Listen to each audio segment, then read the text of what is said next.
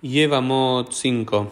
Hola a todos, bienvenidos a un nuevo Daf Yomi, en el cual al comienzo de nuestro Daf, la Gemara va, va, a querer traer otros ejemplos o posibilidades para probar el tema de Smuhim, de esta juxtaposición de los versículos y cómo versículos juxtapuestos pueden interpretarse mutuamente, porque no les convence la relación entre Shadnes y Tzitzit.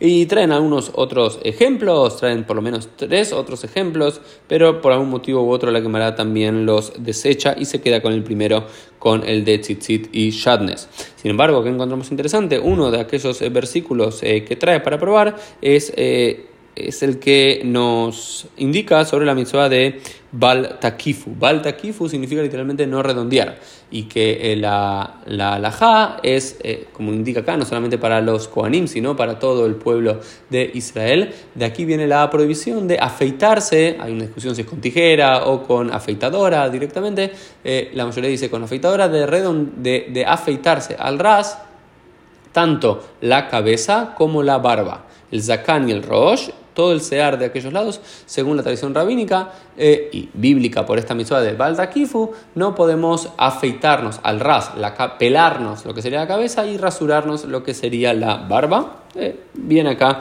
y hay algunas indicaciones al respecto aquí en la Gemara. Eh, sin embargo, lo otro me parece un poco más interesante que trae al final de la página 5b es la ampliación de ese concepto ateidaje, atei Tase, bedaje y lo tase, que viene un mandamiento positivo y desvía y mueve y saca del lugar a un mandamiento negativo como venimos viendo desde el día de ayer.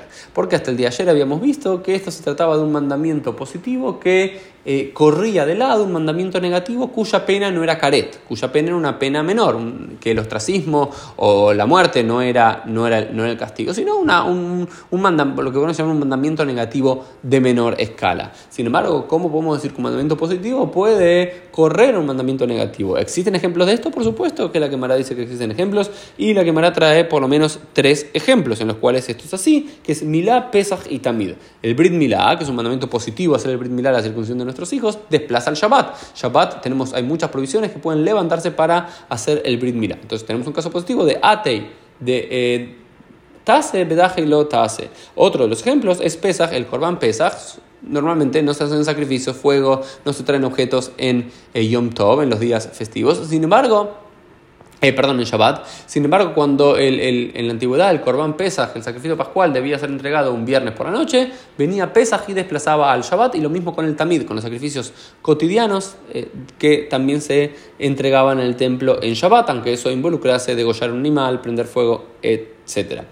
Pero hay un ejemplo del que no es así. ¿Y cuál es este? Kibud Avem, el respeto del padre y de la madre con Shabbat. Porque recordemos un poco el concepto de, Smuhim, que el, el, el, el cuarto y el quinto de los mandamientos. El cuarto de los mandamientos es Shabbat observarás el día de Shabbat para santificarlo. Y el quinto de los mandamientos es Kibud Abem, honrarás a tu padre y tu madre. Y porque están juxtapuestos, los maestros aprenden lo siguiente. Dice que uno podría pensar, y Kibud Abem, Shabbat, uno podría haber pensado que el respeto al padre y la madre desplaza al Shabbat. Por ejemplo, si el padre te dice, eh, prepárame tal comida o tráeme esto de la vía pública o anda y cómprame algo, que los hijos, por el respeto a los padres, deberían hacerlo aún transgrediendo el Shabbat. Pero no. ¿Por qué no puede ser? Porque el versículo inmediatamente anterior es la mitzvah del Shabbat y en el Shabbat estamos todos supeditados a cumplirlo, tanto los hijos como los padres, porque dice, Kulha, Kulhem, Hayabim, Todos están obligados en mi honor, dice Dios. Entonces, este es un ejemplo de Smuhim, en donde aprendemos exactamente lo contrario, que uno podría haber pensado que Kiuda Baem, el respeto a los padres, podría eh, desplazar al Shabbat, pero porque están unidos, no es así. Que tengamos todos una hermosa semana, Shabuato para todos.